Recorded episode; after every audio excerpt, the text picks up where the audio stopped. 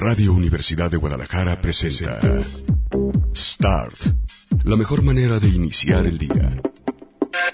Acompaña a Ricardo Salazar con la prensa, los editoriales, los nuevos medios y buena música. Aquí comienza Start.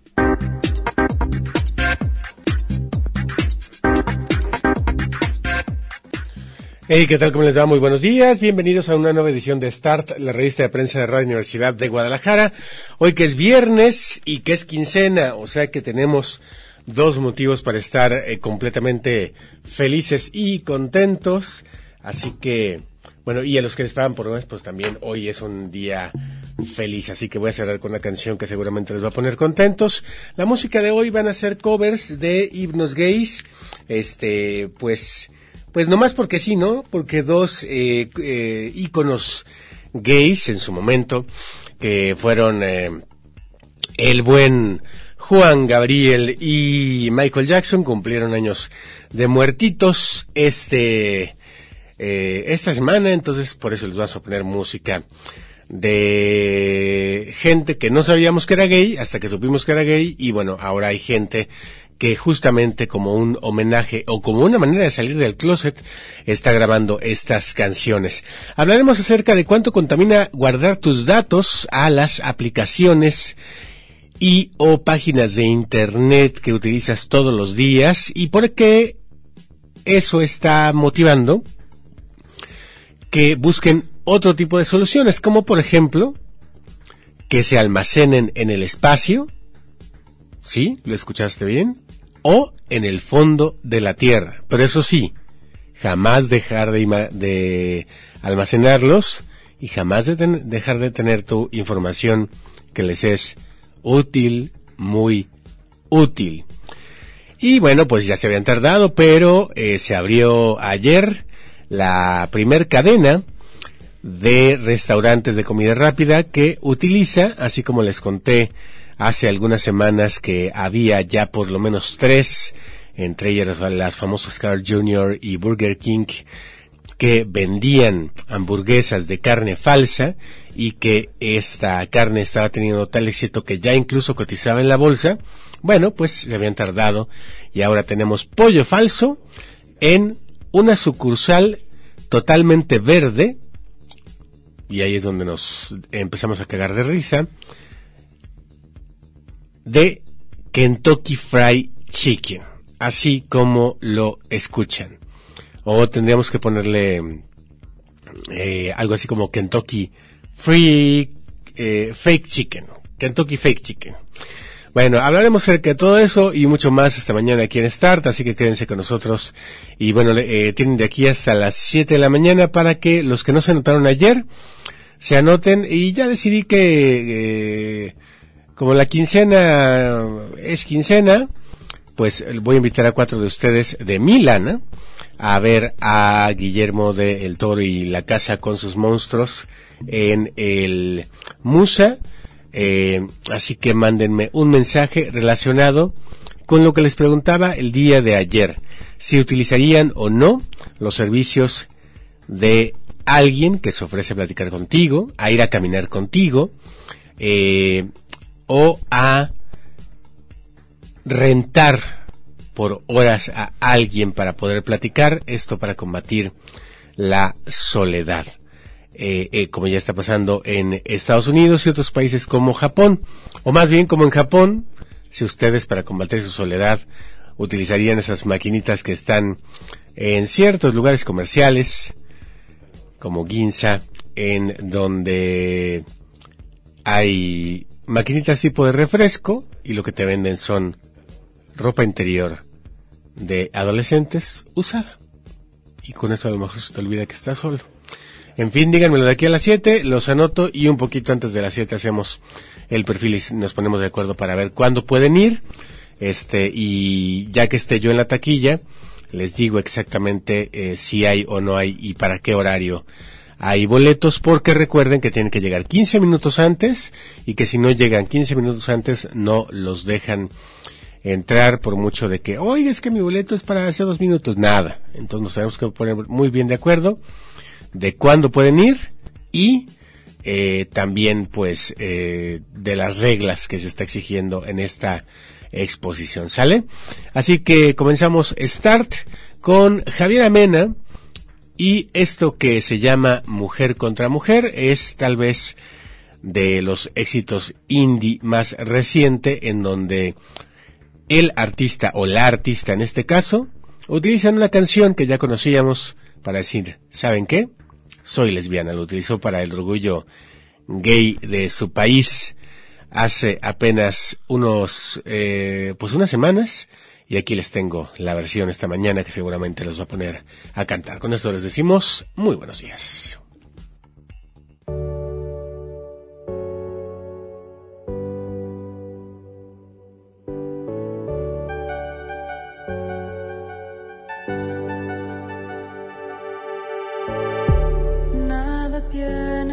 especial.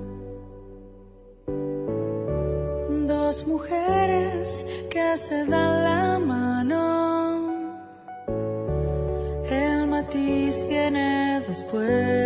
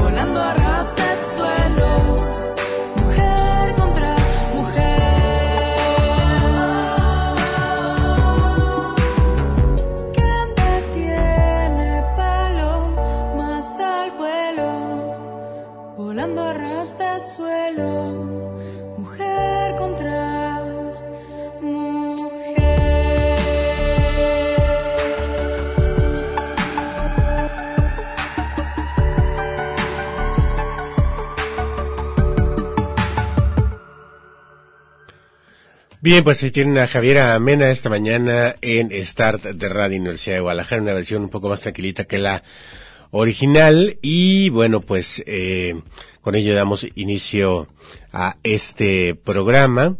Déjenme les pongo el tweet en donde les digo que hay, porque de lo contrario, ustedes no se dan por enterado de que este programa ya inició y este luego no le ponen en el 104.3 y eso es una verdadera tragedia. Bueno, vamos a iniciar con la música de, eh, digo la música, la, la, las notas que les prometíamos. Este, a ver, vamos a empezar, por ejemplo, acerca de... Em, a ver, ¿por dónde empezaremos? Déjenme pensar, déjenme pensar.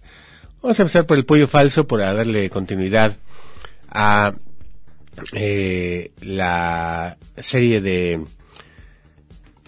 notas que ya les había dado aquí, que había hamburguesas veganas, eh, en teoría, que eran eh, pues en realidad hechas de carne falsa eh, con productos químicos y o eh, vegetales que hacían que ya juntos supieran a carnita e incluso que en el asador o en la parrilla soltaran grasita y que tú de acuerdo con algunos testimonios, no notaras la diferencia.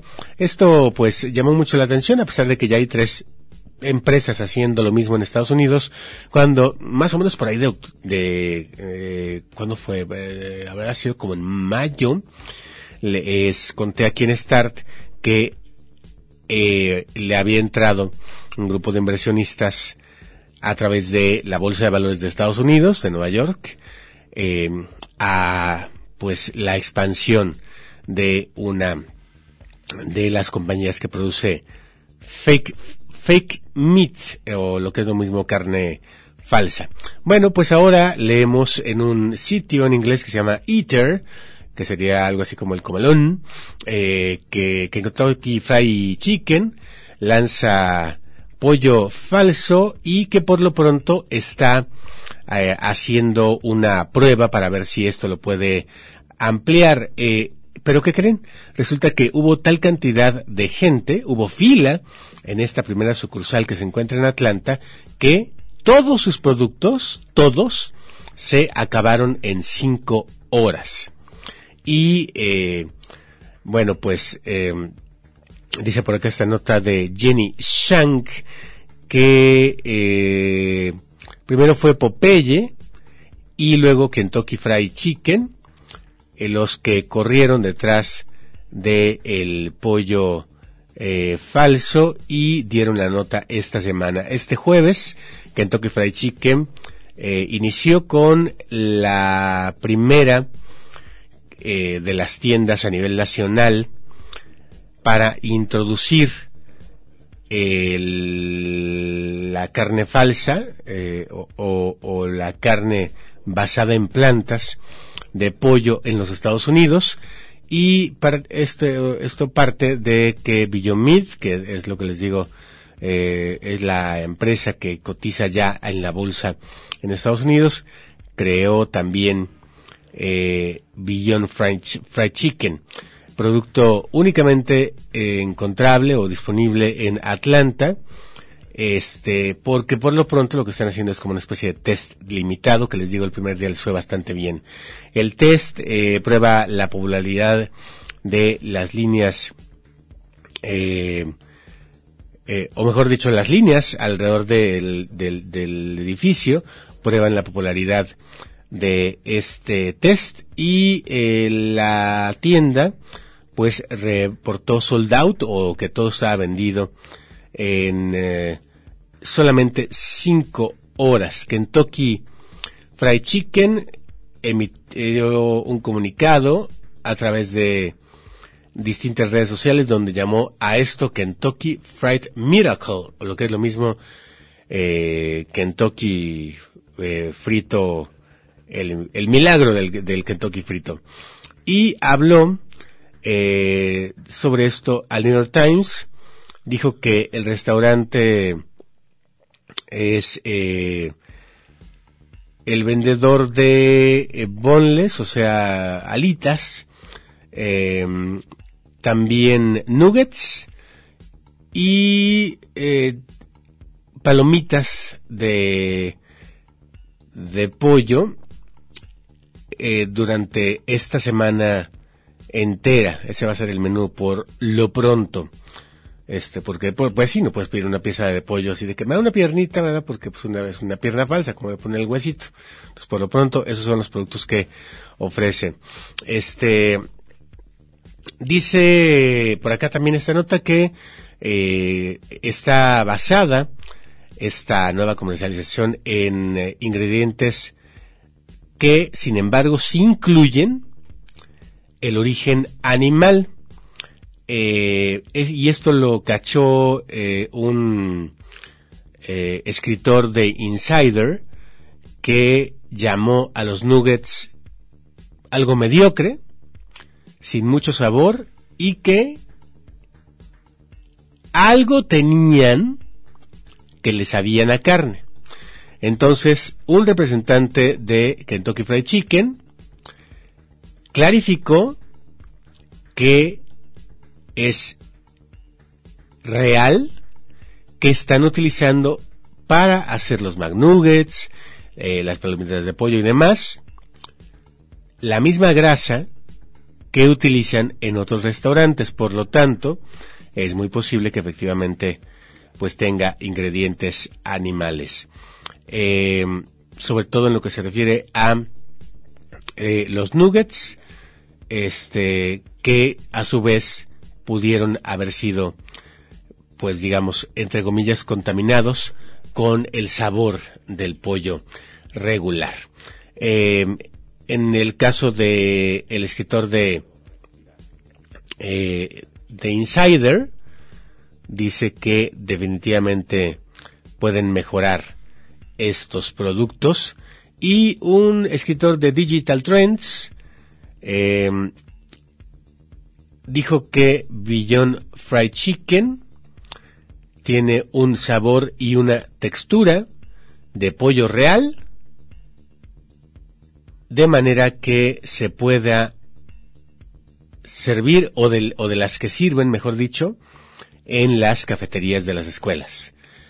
Este, o sea, les quiso hacer el paro, pero como que no les dijo cosas bonitas, ¿verdad? Porque las, los McNuggets de las cafeterías de las escuelas no son precisamente los mejores. Así que ahí tienen. Primero fue la carne falsa, ahora es ni más ni menos que un pollo falso. ¿Comerían ustedes pollo o carne falsa? En el caso, por ejemplo, yo aquí de Carl Jr., que ha sido la única cadena eh, de comida rápida a la que he ido recientemente, que tiene opción vegana, eh, me pareció interesante, aunque no la he probado, que tiene dos opciones veganas. La primera es una para que bajes de eh, cantidad de, ¿cómo se llama esto? Carbohidratos y te ponen en lugar de pan lechuga, aunque sigue siendo carne lo que comes, y hay otra que ya no tiene carne y que en lugar de carne tiene una especie de plasta de quinoa que eh, pues es un, un cereal. Entonces, un cereal que es eh, por lo demás considerado superfoods. Así que, pues la pregunta que les hago también es si ustedes probarían este pollo falso, estas hamburguesas falsas, o si ya probaron la hamburguesa vegana con lechuga y o con quinoa de Cars Jr. Ojalá que me lo puedan contar y también de paso se apunten para la rifa. Bueno, vamos con más música de himnos gays. Y justamente toca el turno de uno de esos que se murieron esta semana. No en su versión, sino en la versión de este man, que es un músico que ya les había puesto eh, yo aquí, en donde eh, eh, se escuchó Somos Amor, la eh, pareja, o, o, más bien fuimos Amor, la pareja eh, que estelarizaba el video era una pareja gay y el ritmo era pues un tanto movidito.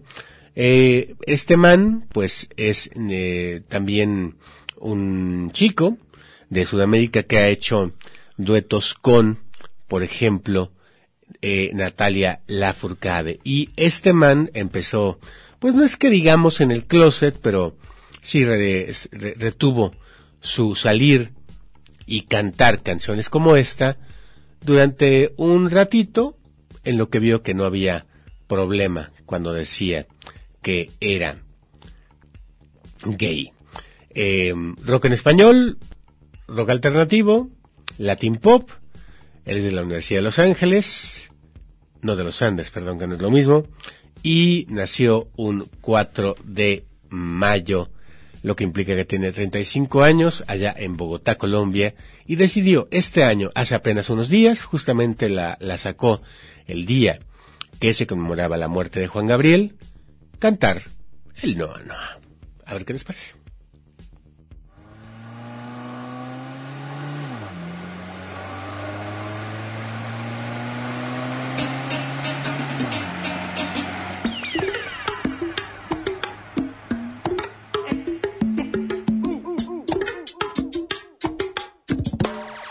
lo quieras tú. Divertirte más y bailar sin fin. Yo sé de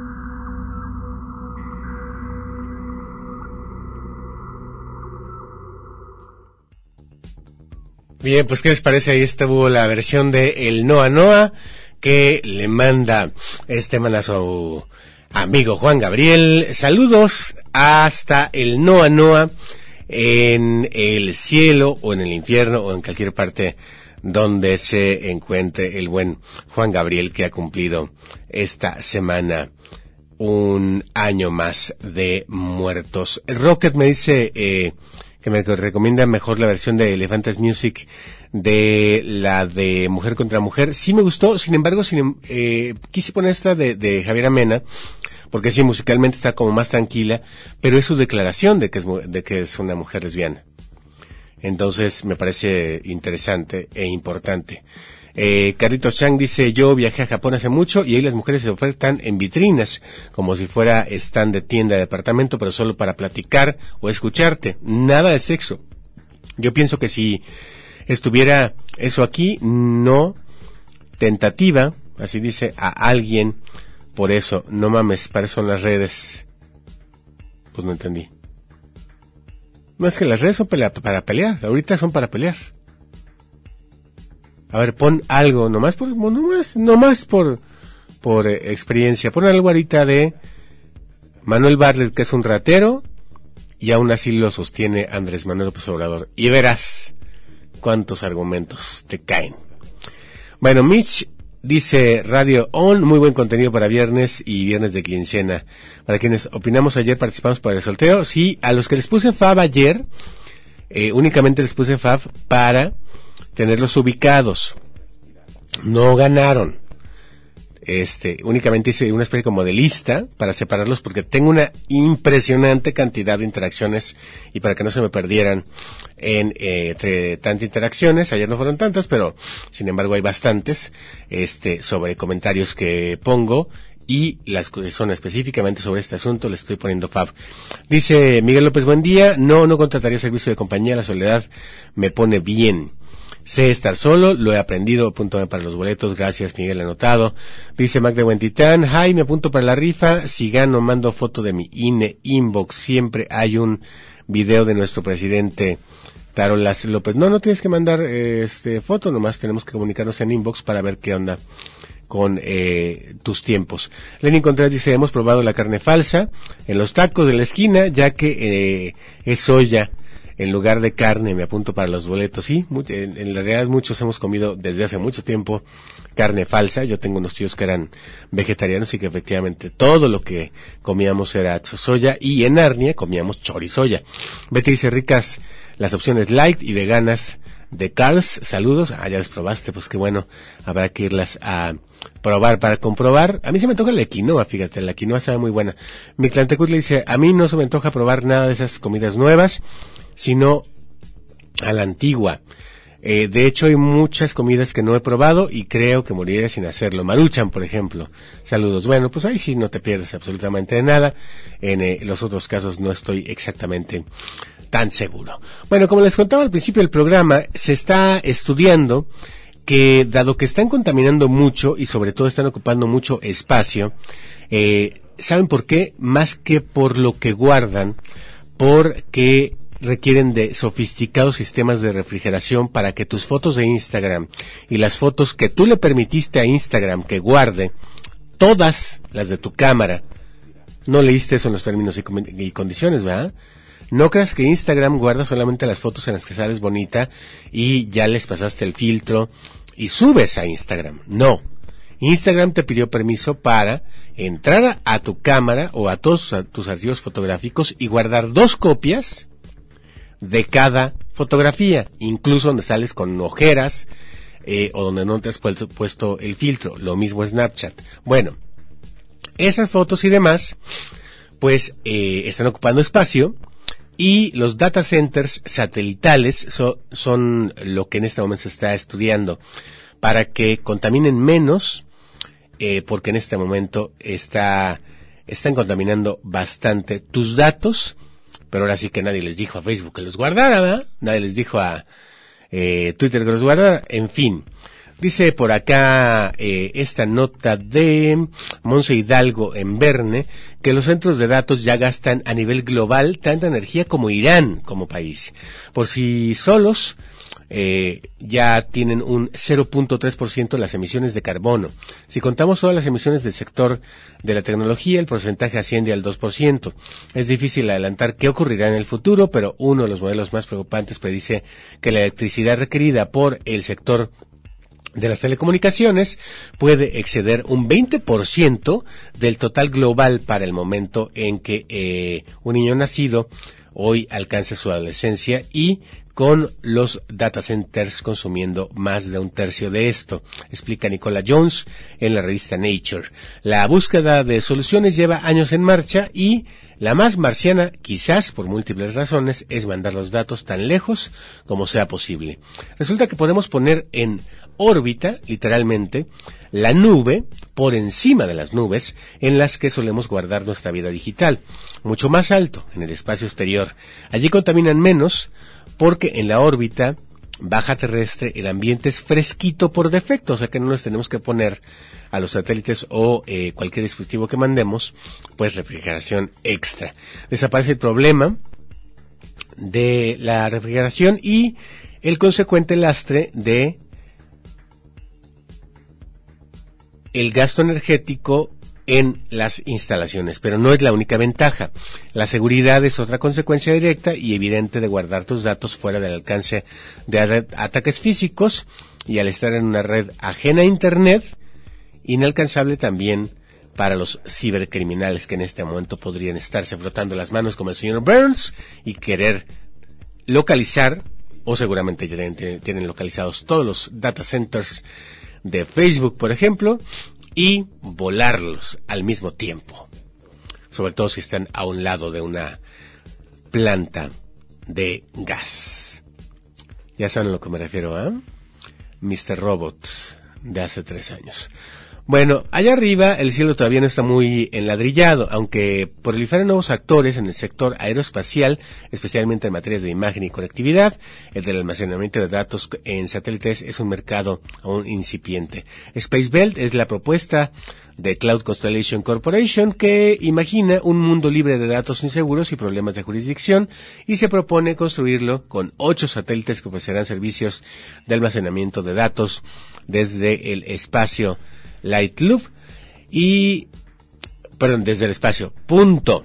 Light Loop of- eh, ofrece algo parecido. Una opción es guardar los datos directamente allá arriba y la otra poner en órbita claves necesarias para acceder a estos que permanecen que permanezcan cifrados sobre la faz de la Tierra, más como una opción de seguridad que como una opción en contra de la contaminación. Como posibilidad es efectivamente factible y resulta una idea atractiva. Existen beneficios bastante claros, a simple vista como pueden ser la reducción de las necesidades de refrigeración y disponibilidad prácticamente infinita de energía solar, razona Jaime Balañá, director técnico de NetApp en España. Sin embargo, el resto de condiciones le inspiran más escepticismo que esperanza. Hay inconvenientes como el costo por kilo a la hora de enviar el material al espacio, la dificultad de mantener eh, eh, en órbita o la velocidad de transmisión de datos entre eh, pues esa distancia enorme del satélite y la superficie terrestre. Parte del éxito de Internet es que es rápido y prácticamente inmediato.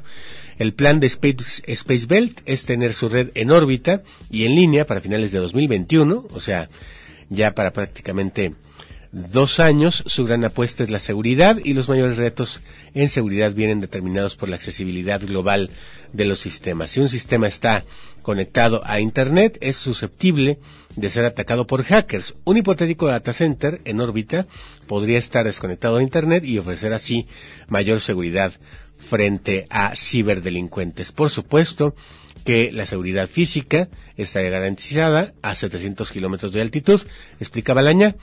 Esta nube afincada en el espacio la presentan como una opción ideal para empresas y gobiernos cuyo mayor reto es procesar y mover datos sensibles alrededor del mundo. Con este pitch convencieron final, a finales del año pasado a la firma HCH Group Company, afincada en Hong Kong, que ya les dio 100 millones de dólares. Pero ¿qué creen? Al mismo tiempo que están experimentando esto, justamente por el asunto del calor, NetApp está experimentando la posibilidad de que esos datos estén en el fondo del mar, donde también es bastante fresquecito, sobre todo dependiendo de dónde. Groenlandia todavía, a pesar de que ya está derritiendo, sigue siendo bastante fresquecito. Y ahí poner tus datos. Sería, dicen ellos, más fácil que hubiera un astronauta informático que hackeara las redes y o se apoderara de tus datos a un buzo informático. ¿Será? Bueno. Por lo pronto, lo que sabemos es que lo que es fácil es que haya covers de canciones que en su momento fueron himnos gays y ahora les voy a poner a Love of Lesbian con la fuerza del destino. A ver qué les parece.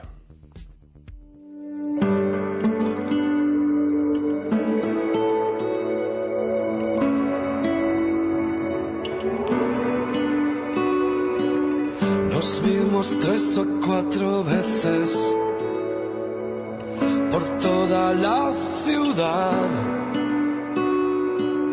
Una noche en el bar del oro me decidí a atacar. Tú me dijiste 19, no quise desconfiar. Pero es que ni mucho ni poco, no vi de dónde agarrar.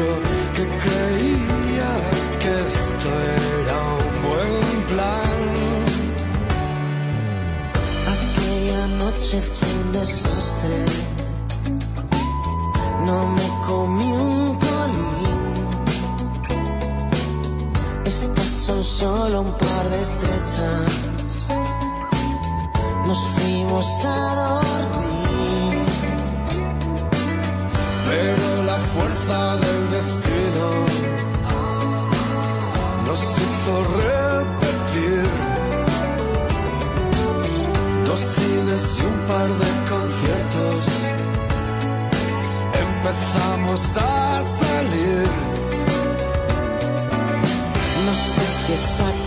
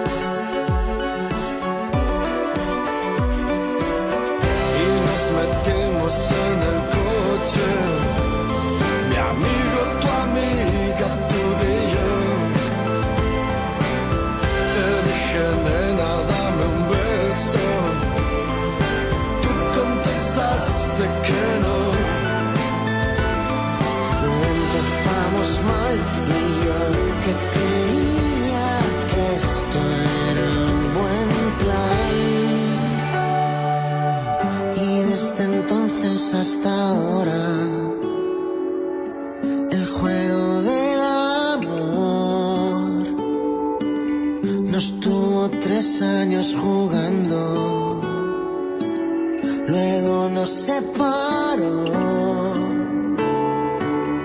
Pero la fuerza del destino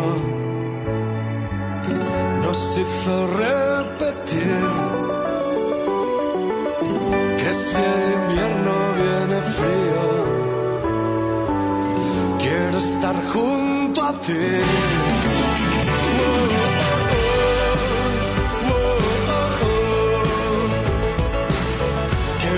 Junto a ti.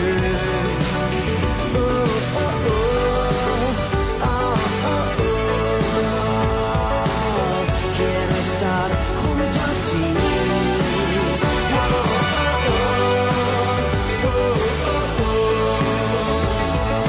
Quiero estar junto a ti. Bueno, ahí está la versión de eh, Love of Lesbian, of Lesbian de esta canción original de Mecano. Hernán Cortés dice, buen día. La soledad aquí en México es diferente a otros lugares y probablemente sea muy necesario tener compañía como sea. Me imagino lugares lejanos y eh, o donde no puedes salir por días y en esos casos puede ser indispensable la compañía, ¿no? La cosa es que esto está pasando en ciudades, por ejemplo, como en San Francisco, lo platicábamos el otro día. Gabo Navarro dice, si se envían los centros de datos al espacio tendríamos un eh, lag increíble. Aún así, recordemos que eh, los mineros de bitcoins también están construyendo en los polos para evitar gastos de refrigeración, efectivamente. También dice por aquí Vean Delgado, eh, probé la Carl Junior dos veces y no sabe tan buena, además está muy grasosa y eh, eh, pues Esto hace que no tenga buen sabor la carne fake de quinoa. Qué bueno que me dices. Y Michi dice, yo se comería carne falsa. Recuerdo haber visto un capítulo de la serie Elementary donde hablan de eso y que sería un hit porque hay religiones que permiten consumo, que no permiten más bien ¿no? el consumo de carne y esta carne falsa sería la opción para ellos y un gran mercado. Bueno, si yo te digo pendejo, ¿te ofendes? Hubo por ahí eh, una, pues un tuit que yo contesté, con un, un, retweet más bien, sobre los desaparecidos y utilicé la palabra pendejo para referirme al gobernador. Y hubo quien se ofendió. Bueno, pues de acuerdo con el diario El País, pendejo, de referirse al bello público, digo al bello público, perdón, que no necesariamente es público, pasó a convertirse en una ofensa, pero solo en México. El que es pendejo al cielo no va porque lo joden aquí o lo joden allá, dice la canción recogida en el refranero para Meño, contribución a la paramiología. En el español mexicano hay una palabra que nadie quiere escuchar y esa es pendejo. Decirla es una de las tres peores ofensas por carga peyorativa que tiene. Ser pendejo es ser cobarde, tonto, pusilánime, como en su momento llegó y estamos tratando de combatir a significar la palabra puto. En nuestros tiempos modernos se podrá decir que la palabra ha evolucionado con tintes machistas. Viene del latín pecten, que también se usaba para definir al peine. Esta palabra tenía en el latín vulgar un diminutivo que es pectinil, pectiniculus, que era utilizado para referirse al vello púbico. Que haya tomado este valor despectivo principalmente en México, nos indica que desde su origen tuvo que, haber sido un término muy marcado porque se refería a un lugar físico prohibido, o sea, el que está alrededor de tus partecitas.